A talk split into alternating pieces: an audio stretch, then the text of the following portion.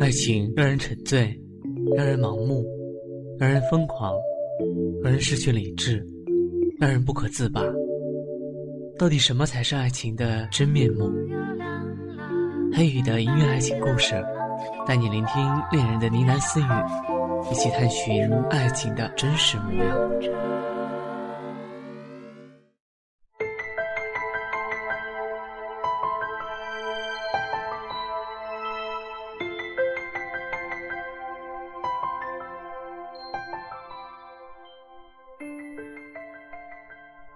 道光二十八年春分，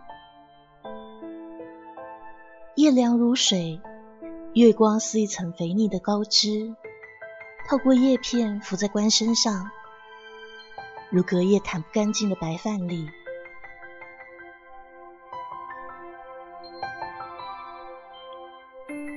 几个仆人打扮的男丁割下锄头，打量了一眼已半掩入土的木棺。揉捏着酸疼的肩膀，呲牙咧嘴。这个时候，四下风声凄凄，阴阴仿若鬼哭唧唧。几个人对了下眼，都从同伴的眼神里瞧见自己的恐惧。传说含恨而死的人，死后会化为厉鬼，向人索命。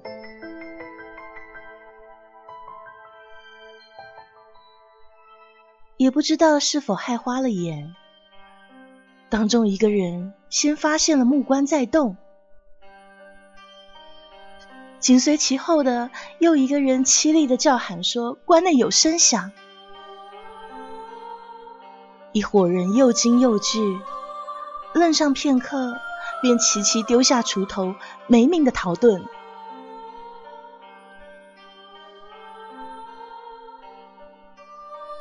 清凉凉的月光下，木棺自内发出一下一下的敲击声，如有序的鼓点，不疾不徐。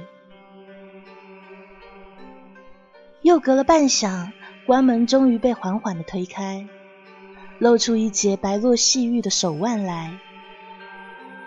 一个着红裳的美人自内打着哈欠坐起，美目流光溢彩。他不经心的扫过四下荒凉与葬身的狭窄木棺，非但不惊疑，反而笑意盈盈的翻身而出。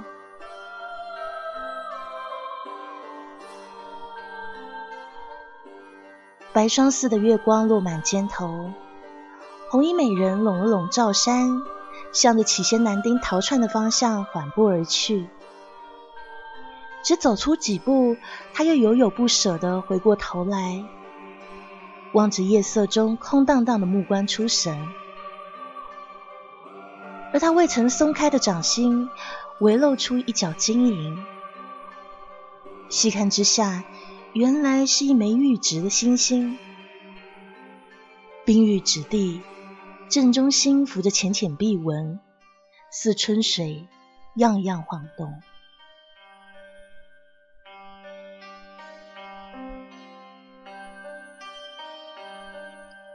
天上万叶银娥，地上尘泥飞滚，一点一点回忆都开始慢慢回到了眼前。只是这人生啊，人生，就像那山间蜿蜒而下的溪流，苦痛不由衷，爱恨不回头。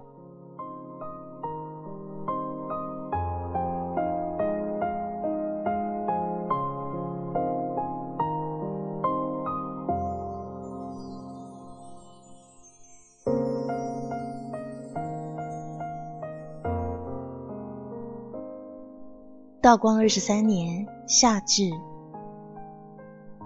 艳阳毒辣的射入眼中。这时，京城最大的万宝钱庄内外都聚满了人，酷暑难当，可骂声不绝。只见几个人团团包围的，却是一个穿粗布衣的稚龄少女，约莫十二三岁年纪，一双黑白分明的眼，水汪汪，灵光光。他瞪着面前四五个万宝钱庄的壮汉，巴掌大的小脸涨个通红。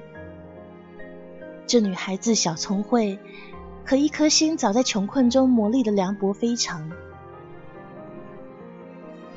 唯一动情处，也是对着自幼跟随自己的妹妹小狗儿。她们两个女孩仗着年纪小，一再的偷人米粮，被抓到了就打滚哭闹，抱住谁的裤腿都喊爹娘。时到今日，他吞了豹子胆去偷万宝钱庄的珍珠链，结果给这几个狗崽子团团围住了。围观的人大多一副幸灾乐祸的模样，巴不得见人收拾他这个成日偷鸡摸狗的小杂碎。而他照旧是用老方法，余光瞥见人群里面有一双黑颈金线宝珠鞋。就想也不想，扑上前，死死的抱住。姨爹，你不要孩儿了吗？那个时候的他还不知道自己惹上了谁。若有幸知道后来发生的事，怕是当初宁可给打断腿，也不会这么做的。只是时光沉浮，年幼的他却依旧像抱救命稻草一般，死死抓住那个人不放。酝酿好的泪水恰到好处，楚楚可怜，只恨不得满地打滚，博人同情。他等了许久许久，终听见一声冰冷的“放开”。他惊慌失措的抬起头，这才哭笑不得的发现自己抱住的人，居然是一个看起来没比他大多少的弱冠少年。而那苍白无血的脸上，一双深沉阴翳的眼，内含冰凉。几个大汉一愣，面面相觑间，一时竟不知该如何是好了。少少爷，为首之人毕恭毕敬的说。见眼前的小小少年并没有出言骂他，立刻反应过来。他望着少女，目露凶光，心想：泼皮耍赖也不认清的主。今儿个肯定要这丫头半死不活才行。他上前便要拽着她的双腿拖她而去，而少女被吓得全身发抖，只是死死攥住少年的裤腿不放手，脑海里飞速的飞过自己无数种下场，当即打了个冷颤，再也顾不得其他，只希望自己一头晕倒在地上，能够侥幸留的性命与贞洁。这时，他听到一个冰凉的声音又响在头顶：“我买下他。”他错愕的抬头，目光里有一颗晶莹剔透的星星，正中心浮着浅浅碧纹，掠过金灿灿的阳光，璀璨辉煌。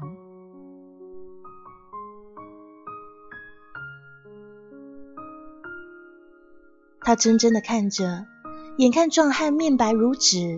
松开了钳子般拉扯他的手，而是少年弯下腰，把那一枚玉质星星搁在他身前。这个给你，以后就跟着我吧。这个给你，以后就跟着我吧。这是几年中他听过最温情的一句话，温情到以至于要付出他一生的喜乐去偿还。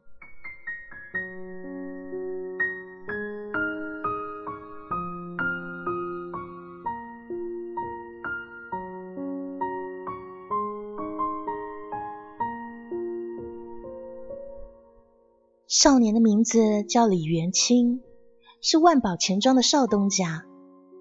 打小给宠过头了，对任何人都是板着一张脸，从来都不对谁笑上一笑。少女无父无母，无名无姓，账房先生便随口给她取名叫万宝儿，跟钱庄的名字一样。反正不过一个下人丫头，用得着费多大心思呢？然后随意给安个看顾庭院的活，倒也是仁至义尽了。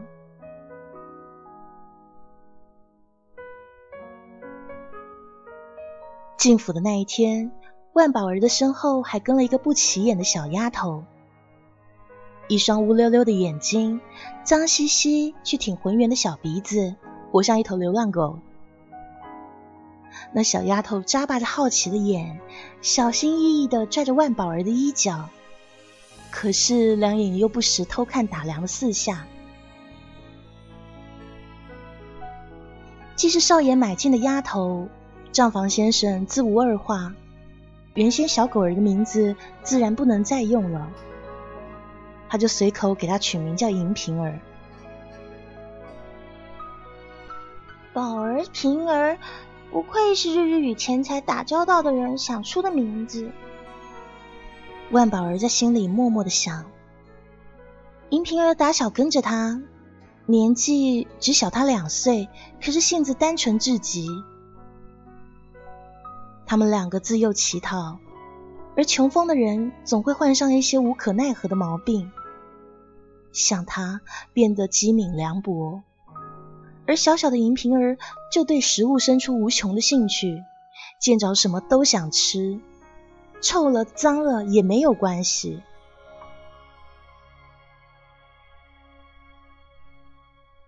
想到这里，万宝儿回过头来，望了眼正兴致勃勃环顾四下的银瓶儿。只见他突然立住不动了，目光锁定不远处，露出小狗般闪闪发光的眼神。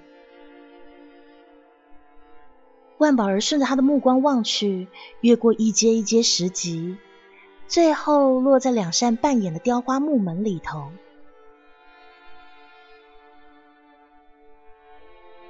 木门里是一桌刚上齐的菜肴，只大致看一眼，便看到了酥油烙、奶香鱼、桂花冻冰糕，热的热气腾腾，冷的粉粉晶晶。不要说是银瓶儿了，连万宝儿自己都忍不住看直了眼。还未待他反应过来，他身后脏兮兮的丫头已松开了他的衣角。闭着眼睛寻香而去。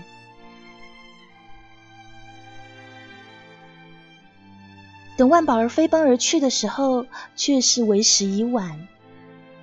他的银瓶儿已推开木门，用脏污的小手捻起一块桂花冻冰糕，对着日光凝视了片刻，啊呜一声塞入了嘴中，鼓着腮帮子专注的嚼了起来。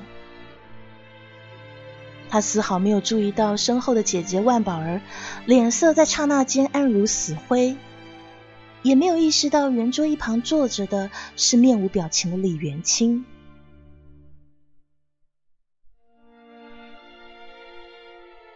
岸上的香快要燃尽了，一斗一斗的灰竹节有致的倒下，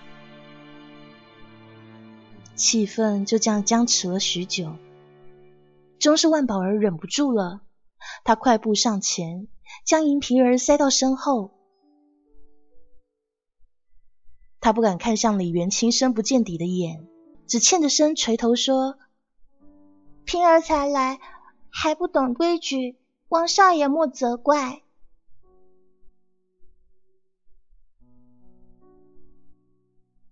李元清并未急着说话，而是挥了挥手。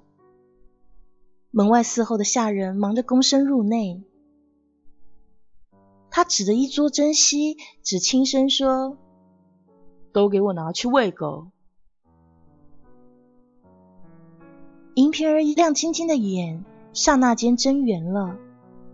他不知所措的望了自己的手心，心想：是因为自己抓了他的糕点，所以他都不要了吗？他的世界向来干净，所以一时不懂其中侮辱的意味。可这一切，万宝儿却无比清楚。他冷冷的望向李元清，把背脊挺得笔直。既然如此，那我姐妹二人也不便再弄脏了跪地。他的声音平稳清晰，自怀内掏出了那枚玉制的星星，啪的放在圆桌上。随后拽上自己的妹妹，头也不回的往回走。站住！李元清总算是开了口。当初我救你一命，你又拿什么还我？少年稚气的眼眸里满含倔强，望着跟前两个比他更年幼的少女，自尊心使他居高临下。这世上从没有人敢这样违逆他，眼前不过是两个乞讨小丫头，又凭什么给他脸色啊？万宝儿却是冷冷笑着，他的眼神一点一点的透凉。果然，这世上真的没有人会看得起他们。心善的时候施舍一些小恩小惠，沾沾自喜。心情不好了，就怎么作践他们也无可厚非。可是他们即使穷困，也不代表没有尊严。想到这里，这少女下巴一抬，右手飞快的自怀内摸出一块刀片，对自己纤细的胳膊一刀划了下去，鲜血一迸而出，银瓶儿刹那间就被吓哭了。而一旁的李元清也瞧得呆住了，嫣红的鲜血顺着白皙的胳膊蜿蜒而下，扭曲的像一头小蛇。只是万宝儿的脸上丝毫不见疼痛，而是与他年纪极为不符的自负和轻蔑。以血还血，这样可以了吗？他抬起头来。巴掌大的小脸满含笑意。说完这话，他便回过头去，不再看向李元清，而是拉着银瓶儿一步一步的朝大门走去，任那鲜血顺着手腕滴下，滴答滴答，蔓延开一路。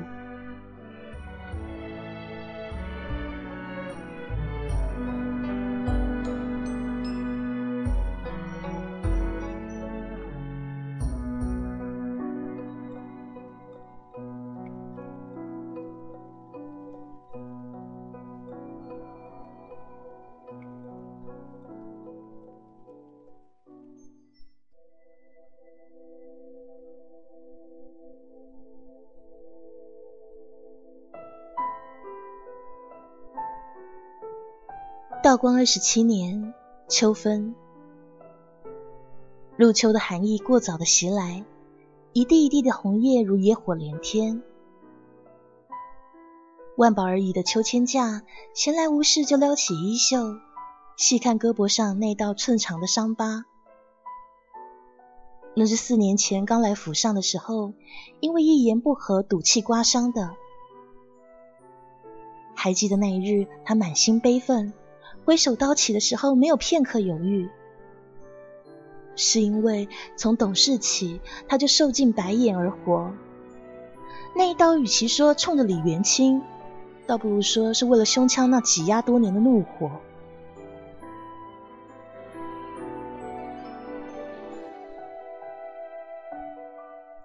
那个时候，他流着血，拉住银瓶儿往外走，却还没有走到门口。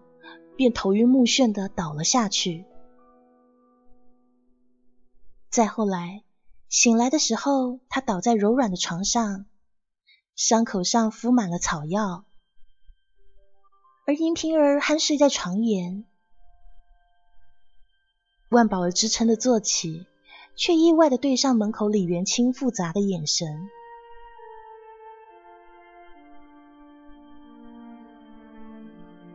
还记得那日的李元清放下了尊贵的少爷架子，一双眼阴翳进去，止于绵延不尽的内疚跟迷茫。他望了他许久，多少次欲言又止，最后才用轻若蚊虫的声音说道：“对不起，对不起，对不起。”万宝儿摇着秋千架，真真的把这三个字念了一回又一回。思绪被往回拉，他想起了两年前他们与李元清的关系彻底的缓和，然后他会将自己认识的字交给他，把自己的茶点给银瓶儿。他终于卸掉了往日那冰雪面具。极少数的时候，甚至会对他露出星光般明亮的笑容。一年前，老爷去世，李元清一夜之间形容枯槁，也是他姐妹二人常伴左右。那是他生命中最踏实，也最无忧无虑的一段时光。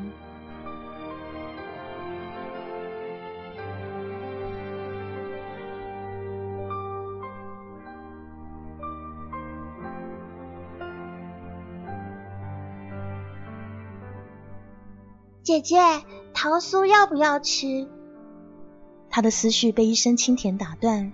万宝儿抬起头，眼前是一张红扑扑的笑脸。几年下来，妹妹银萍儿已出落的水灵，一双脸亮晶晶的，粉嫩的两颊灿若云霞。见万宝儿出神的看向自己，银萍儿便固自的咬起了桃酥。咬得腮帮子鼓鼓的时候，含糊的说：“听说少爷有意纳姐姐为妾。”万宝儿一怔，随即苦笑着摇了摇头。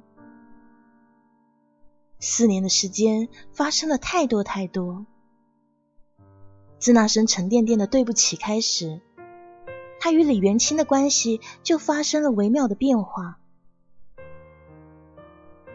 那人教他握笔时的专注细心，那人在灵堂抱着他痛哭流涕时的脆弱无助，以及为他一句话突然绽开的笑颜，太多太多的点滴，他怎么会不明了？可是万宝儿心里实在还是有太多的计较，又怎么讲与这单纯的平儿听呢？他二人出身卑贱，哪怕李元清再宠着，这宠爱难道就不会有耗尽的一天吗？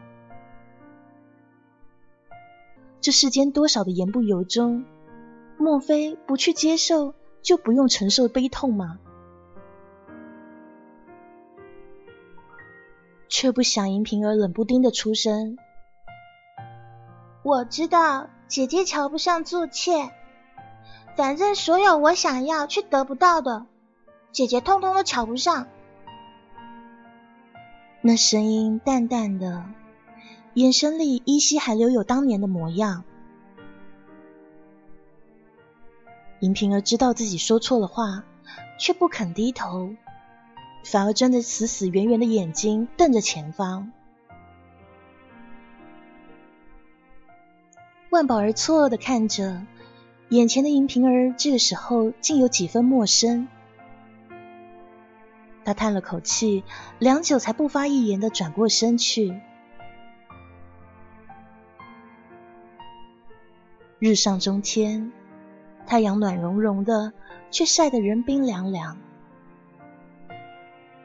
走出了几丈后，万宝儿才扭头轻声说：“天凉了，回去吧。”一地红叶给风吹拂的原地打旋，风声就像一首稀稀拉拉的曲调，时而混杂了抽抽噎噎的哭声。又过了许久，风停了，红叶不打旋了，静止的秋千上只搁了半块桃酥。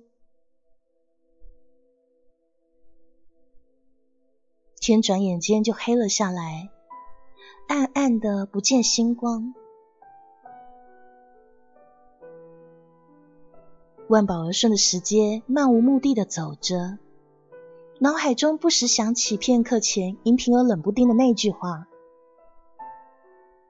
他记忆里的银萍儿，一直还是那个脏兮兮跟在身后的小狗儿，吸着随时掉下来的鼻涕，一见到吃的脚就挪不动了。万宝儿一直记得数年前的一个傍晚，那年他高烧不退，倒在街角，小小的银瓶儿哭着一个摊位一个摊位的求过去，终于给他要到了两个馒头和一碗红豆粥。那时小小的他用稚嫩的声音，他说：“无论未来我吃什么好东西，都要分给姐姐一半。所以，无论是半块桃酥，还是半边月亮，遇着好的，他从来不会忘记他。他们是共患难过的，谁也没有办法拆散他们的。正痴痴的回忆着，猛觉得身体一轻，自己竟被人深深的背了起来。万宝儿大惊之下，拼命的挣扎。脑海里飞快的闪过最近京城最可怕的传闻：每逢夜晚的时候，采花贼便放肆猖獗，专挑大户人家的侍女丫鬟下手。却还未等他想下去，便听见了一声懒洋洋的声音：“到了。”他被轻轻的放下来。万宝儿定睛看去，这才见着李元清一张好看又似笑非笑的脸。只见他伸手指了指屋顶，微微笑道：“喜欢吗？”万宝儿错愕的抬起头，瞬间惊得眼睛都来不及眨上一眨。高高的屋梁上吊了数百支寸长的蜡烛。成片浑圆的金黄色，闪闪烁烁。放眼望去，竟像星空一样浩瀚无垠。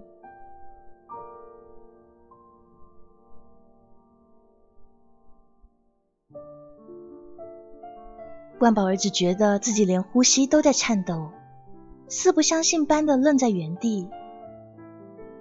而这时，身后的人缓缓将自己环在胸膛。隔着厚厚的衣裳，也能听见那一阵一阵如风吹鼓雷的心跳。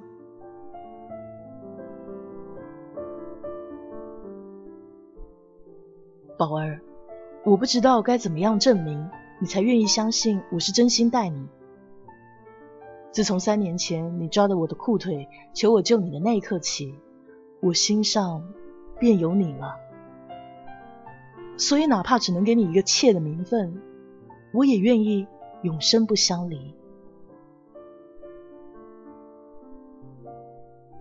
李元清的声音厚实温暖，万宝儿听得心头一晃，只差分毫，便忍不住点头应允。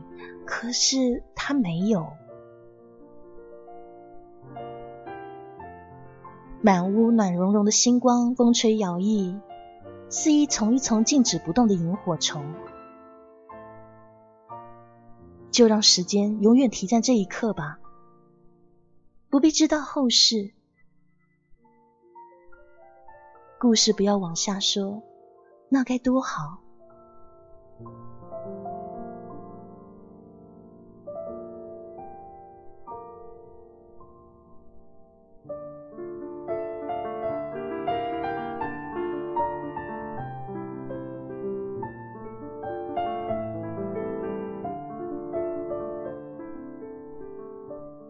少爷的好意，奴婢承受不起。万宝儿抽身而出，望着李元清怔住的神情，歉疚道：“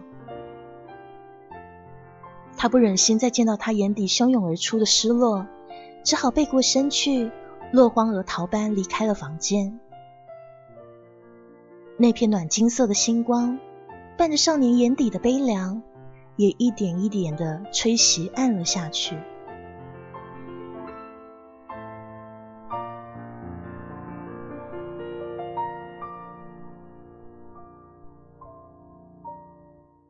万宝儿不是不心动，也不是无情中，只是自幼乞讨早已改变他的性子。他变得那么谨慎而凉薄，当初可以一刀毫不犹豫的落在自己的胳膊上，自然也能一下一下宛入他人心里。而他唯一的心软，便只有对着银瓶儿。他永远忘不了银瓶儿哭着对摊贩们磕头眼泪一滴一滴的落在尘土里。银瓶儿是他世上唯一的亲人不是亲生却百倍于血缘。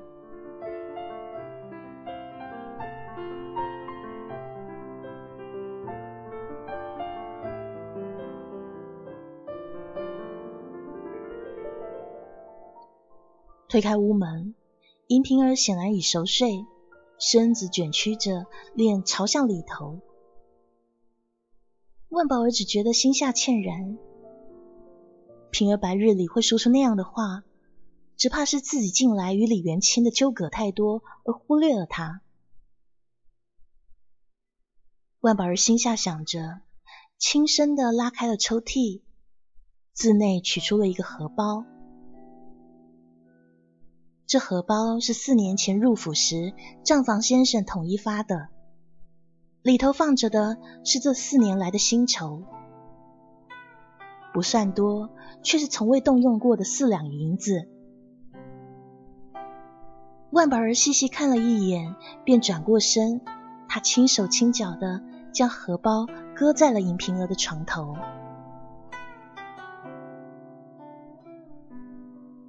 此时的他更觉疲惫，他用手支着腰回到自己的床铺，却不料方掀开被褥，便见着里面有个一模一样的荷包。他愣愣的拾起，荷包里头竟也是相同的四两银子。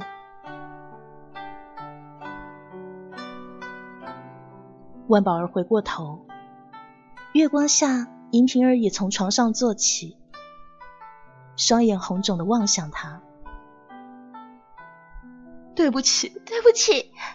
他们两个居然是同时的脱口说出。月光清凉，万宝儿子觉得眼眶里逐渐充盈了什么，温温热热的，晃得眼前银瓶儿的脸时大时小。隔了许久，他终是哑声道。傻丫头。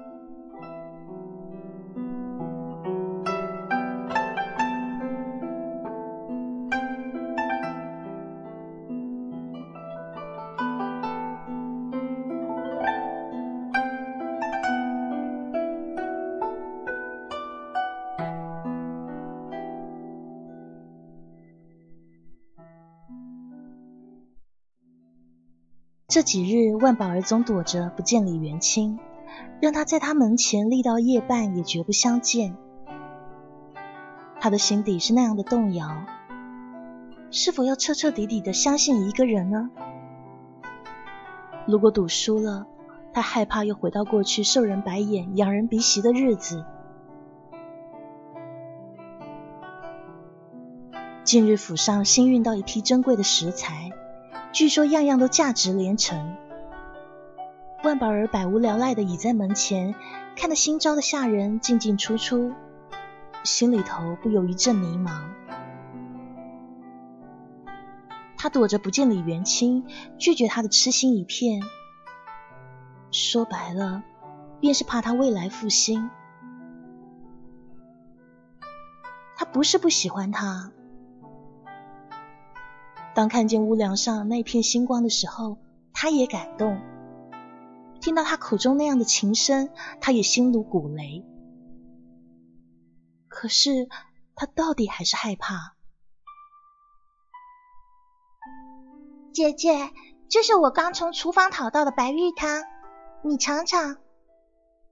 银平儿不知从何处冒出，手中端了一碗一样一样的汤水。万宝儿刚要摇头，却见到妹妹可盼的目光，不忍心起来。于是他接过碗，小口小口的喝了起来。那汤味道清淡，细长都有清凉的余味。见姐姐喝了个精光，银平儿不由露出满足的笑容来。她几年来都是这个样子，有什么好吃的，都非得留给姐姐一半。好像对他来说，这世上只有姐姐和食物最为珍贵。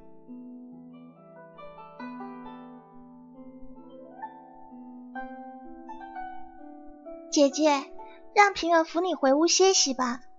万宝儿刚要摆手，却突觉一阵晕眩，随即整个人瘫软了下去，失去了知觉。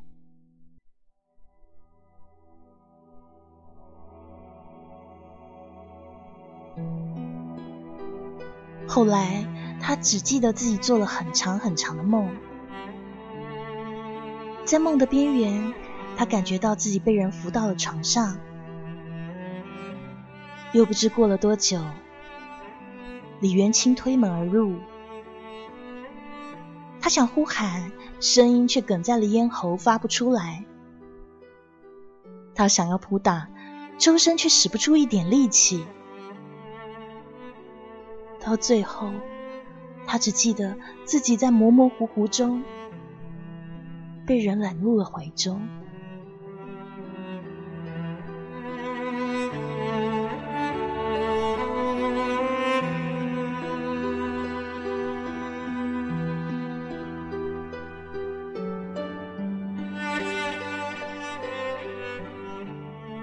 醒来的时候，天才蒙蒙亮。万宝儿按着太阳穴坐起，却瞬间吓得冷汗俱出。柔软的被褥里，自己竟是衣不蔽体。只片刻，他便明白发生了什么。当下，整个人都跟着颤抖。他想起了那个分不清真假的梦境，朝他走来的李元清，还有更早的。递给他白玉汤的银瓶儿，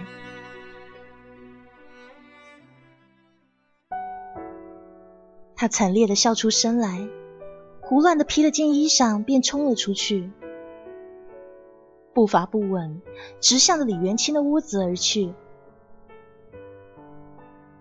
李元清着一件单衣，缓缓推开门来，见他此番模样，眼里头不由惊讶责怪。怎么不穿戴整齐再出来呢？他声音责备，便要回身取自己的外衣来。是不是你？万宝儿冷冷道：“是不是你串通了平儿，对我做出这样的事？”他连声音都开始颤抖，一双眼赤红冰冷，自己都不知道此时看着是有多么的滑稽可笑。李元清一怔。脸上有些不自在，随即支吾道：“我不过是太在意你了。”万宝儿失声惨笑，良久以后才厉声道：“再遇到，我清白。”李元清霎时睁圆了眼，望着如厉鬼般声嘶力竭的万宝儿，愣愣的说：“你，你说什么？我同你还是清清白白的，你说这话又是何用意啊？”万宝儿一呆，似不相信般的望着眼前人满眼的陌生，许久才退后一步，不可思议的摇着头嗤笑：“好好好，一切真是好好笑。这就是自己差点托付终身的良人，得到手了就扔掉，谈什么真心假心，都不过是玩弄而已。”他不再看向李元清，而是拉了拉周身衣物，只觉得这天冷的想杀人。他失魂落魄的往回走，每一步都仿佛更接近地狱。一颗心冷了再冷，渐渐的浮上了连天的恨意来。他恨他往日小心翼翼，却还是失身于薄情人。更恨与自己打小一同长大的姐妹，居然这样子轻易的出卖了自己。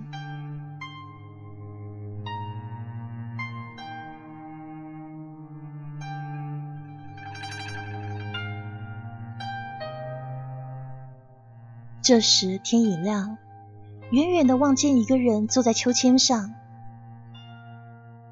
万宝儿定睛看去，是低着头的银瓶儿。只见他捧着什么如是珍宝的模样，连万宝儿走近了，他也没有发现。只等到万宝儿静静的立在跟前许久，银瓶儿才大惊失色的抬起头来。万宝儿这才看清，他手里捧着的是一碗名贵的血燕，已给喝去了不少，剩下的依旧晶莹剔透。如此名贵，即便李元清再丑，他们做下人的也吃不到这样的珍品啊！姐姐，瞧我给你留了半碗。银萍儿笑眯眯的举起碗来，望着万宝儿，就像什么事都没发生一样。他双眼纯净，依旧是从前那脏兮兮的小狗儿。万宝儿却是冷笑了起来，过了许久才寒声道：“就是为了这个东西，所以出卖我。”银瓶儿一怔，眼底有些心虚。过了许久，她才低声道：“反正姐姐迟早也要许给少爷的，少爷得到了姐姐，一定会对姐姐负责的。”他说话就像平常的样子，可是却不敢抬眼看万宝儿。或许是察觉了这次气氛古怪，姐姐第一次用那样的神情盯着自己。银萍儿害怕起来了，却又抬头撒娇道：“平儿也是为了姐姐好，娘特地留给姐姐补身子的。”话音刚毕，他又捧起那碗血燕，递到万宝儿跟前。万宝儿冷冷的看着，只一扬手，瓷碗便噼啪一声落地，里头剔透的燕窝溅得到处都是。够了。他第一次这样对银萍儿说话，我们的情分就到这里。万宝儿背过身去，飞快的离开了这。他看不见银萍儿刹那间失去光彩的眼神，听不见她扶着秋千凄凄切切的哭声。他越走越快，脑海里突然出现从前两人相依为命时的情景。他病殃殃的缩在床角，而小小的平儿冲着路人磕破了头。未来无论我吃什么好东西，都要分给姐姐一半。他用稚嫩的声音说道：“这一切都清晰的像在昨日，可是又遥远的仿佛在梦里。”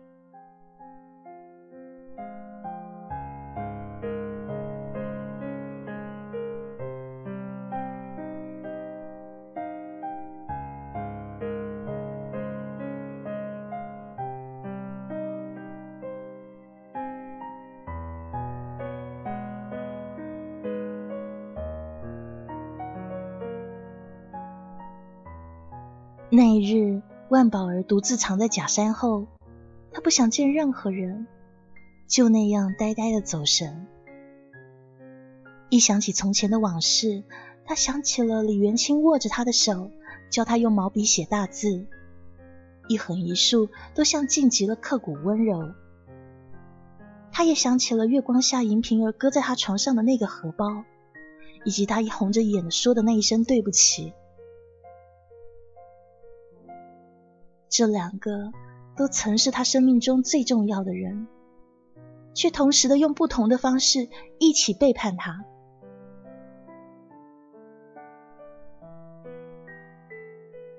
万宝儿心里疲惫，见不知不觉天又暗了下去，只得撑着身子往回走。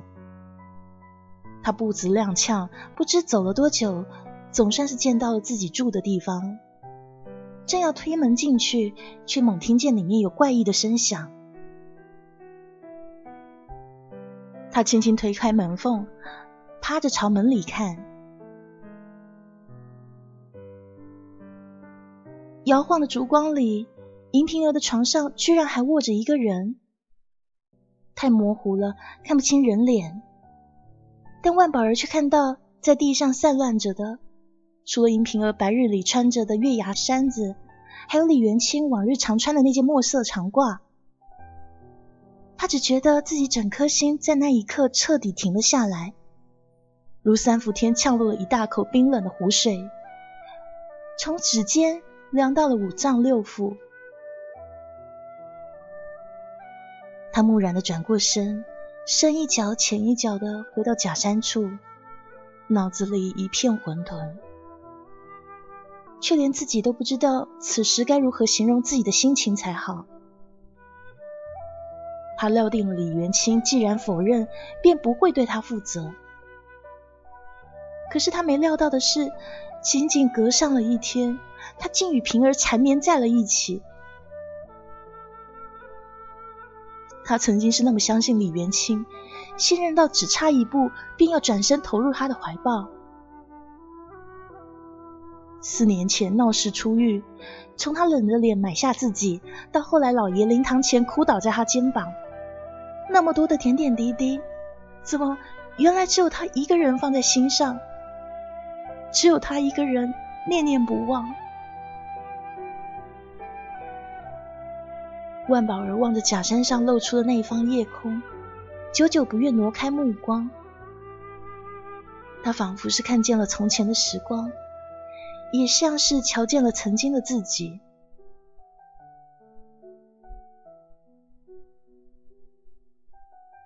隔了许久，他似是想起了什么，从怀里掏出一物来，那是一枚玉质的星星。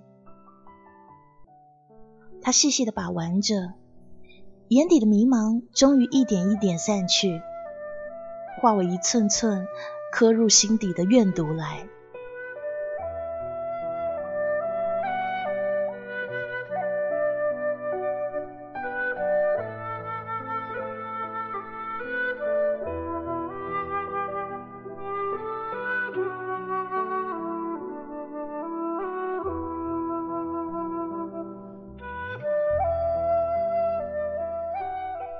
道光二十八年春分，万宝儿子棺木坐起，平静的打量四下荒凉。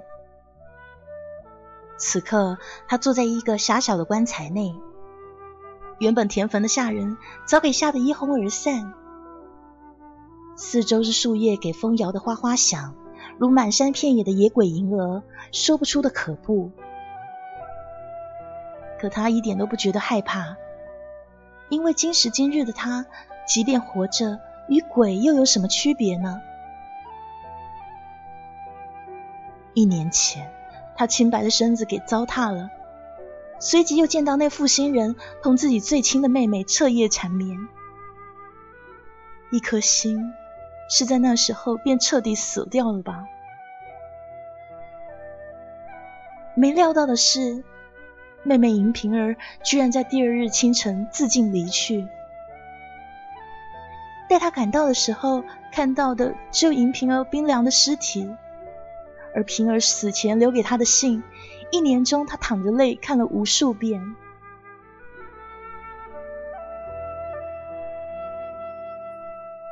平儿说：“他本无心负姐姐，一直觉得姐姐许给了少爷，便能过人上人的日子。”也不用总担心被打回原形，会有吃不完的美味，享不尽的荣华富贵。他知道姐姐是喜欢少爷的，但他也明白姐姐实在是谨慎过了头，做任何事都瞻前顾后。他不想姐姐因此错失到手的幸福，所以他便擅自决定帮姐姐与少爷一把。因此，他答应了少爷的要求，用那白玉汤把姐姐给迷倒。他本以为姐姐会含羞醒来，嫁给少爷，从此衣食无缺，却没想到等来的竟是姐姐失魂落魄的模样，甚至扬言说要姐妹情断。他不知道该如何是好。只得溜到了厨房，偷出了一大坛子的酒，将自己灌醉，期望见到自己烂醉模样的姐姐会心软原谅他。从前每一次犯了错，姐姐最后都会心软原谅他的。可是他错了，错的彻底。他没有等到姐姐，等到的。却是少爷，他全身酸麻，根本无力抵抗什么，就这样稀里糊涂的给玷污了身子。他知道无颜再见姐姐了，所有的一切万般错都因他起，那便由他结束吧。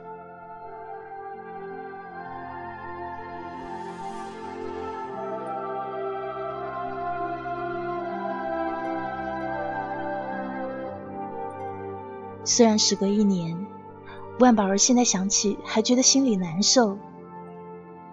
一年前，他疯了般扑倒在银平儿的尸身前，哭着说自己错怪他了，求平儿不要这样丢下他。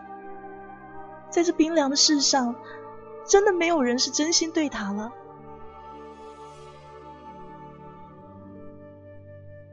当然，李元清在他的面前仍是死不承认，反而说他血口喷人。若不是他忍辱负重的道歉，便要被赶出府去了。后来的一年里，他表面上默默不说话，可心里却酝酿了一个又一个毒计。李元清或许是忍不住良心煎熬，终于松口愿意娶后来那个人不人鬼不鬼的他，而他呢，表面上虚以委蛇，心里却是恨毒了这人。如果不是李元清，他不会失去了又得到，得到了以后。更伤痛的失去。如果不是他，他不会一无所有、孤苦伶仃，他不会失去银平儿。他的恨渗入了血液里，日日夜夜吞噬他的心。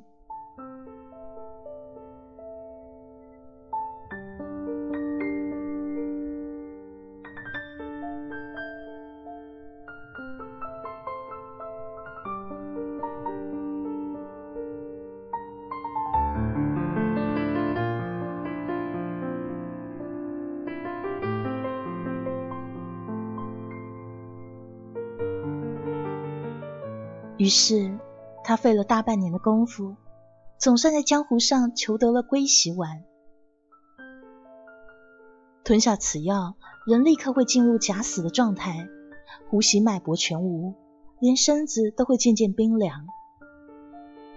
只等一日一夜后，药效散去，才会恢复知觉。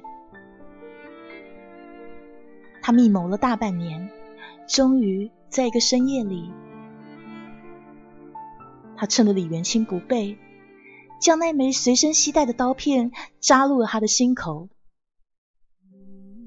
五年前，那枚刀片也曾落在他自己的胳膊上。五年后，他眼见李元清露出那样不可置信的神情，身子一点一点的软倒在地。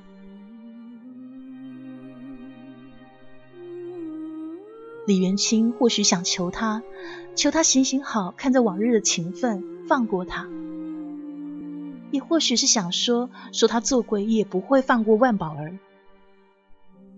可这些都不重要了，他就这么圆圆睁着眼，再没有说出一句话来。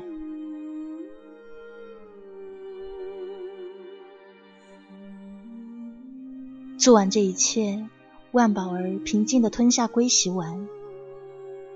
他知道官府天亮会寻来，只当他畏罪自尽。最后府里的下人会随意觅个地方，胡乱的将他入葬。就为了这一日，他筹谋了将近一年，总算是报了仇了。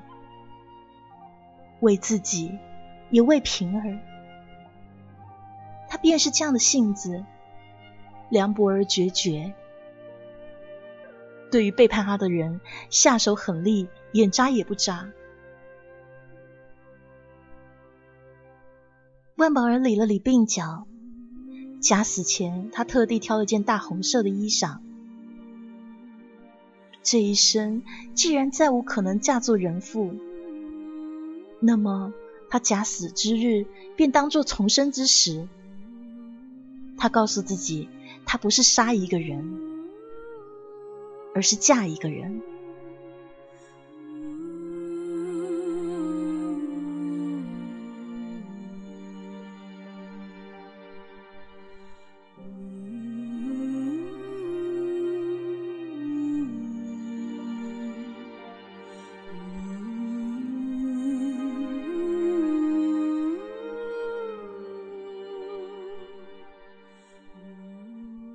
夜色中。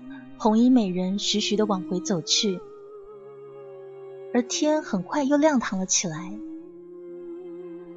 后来，他寻了间凉茶铺，独自要了碗凉茶，静静的望着过来往去的人。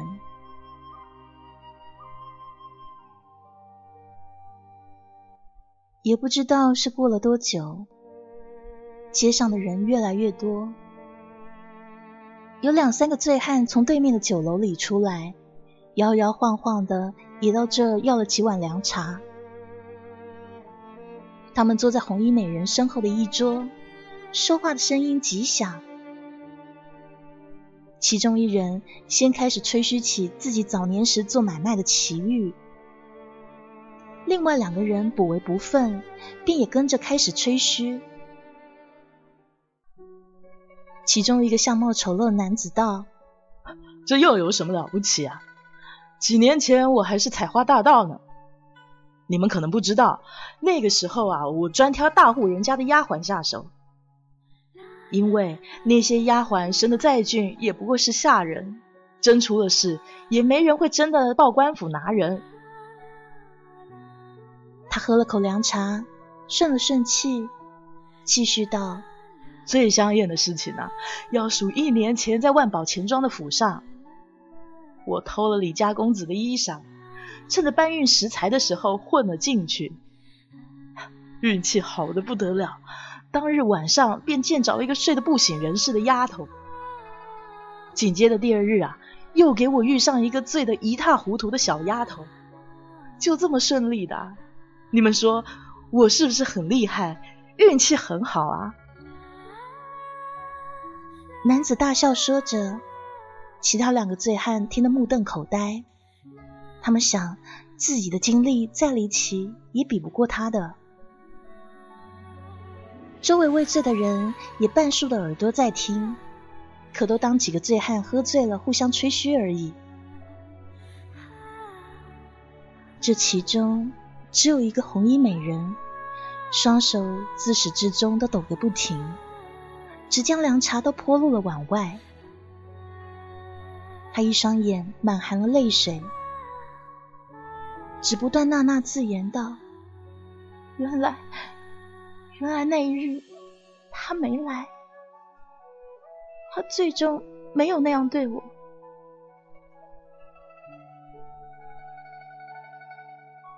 那一日的再后来，都传闻凉茶铺子里有一个红衣美人，独自饮了几大碗凉茶，从天亮饮到了天黑。”而后一日，那附近就意外出现了两具尸首。死去的男子赫然正是前日凉茶铺里吹嘘的醉汉，胸前是一枚砍得极深的刀片。当他死的时候，脸上色眯眯的神色都完全尚未收回。死掉的女子着一身红衣。尸身是浮在荷塘里的，大半夜的寻死跳下，到死手心都紧紧捏着一个东西，那是一枚玉制的星星，冰玉质地，正中心浮着浅浅碧纹，似春水般样样晃动。人们一时都想不透这两桩命案之间的关联，只说那剖心般的杀人手法未免太狠厉凉薄了些。荷塘里的水奔流不息，一晃一晃，恰如五年前碎在心头的明月光。隐隐约约的，似还能见到两个女童紧紧相依。蜷缩在街角，盘算着挑谁下手更为稳妥，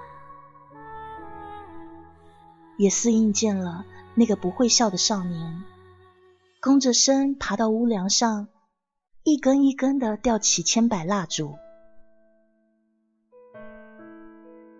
那片昏黄色的星光里，多少爱恨不由衷，多少时光不回头。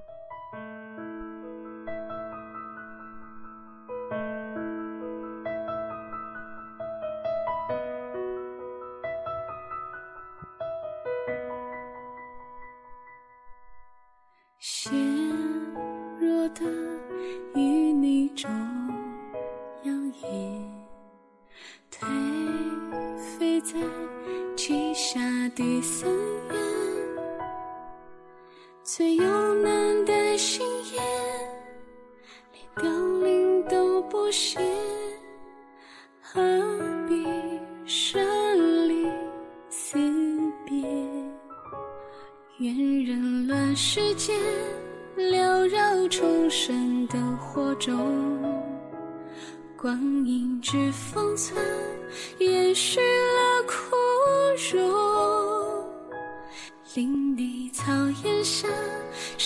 霜入窗前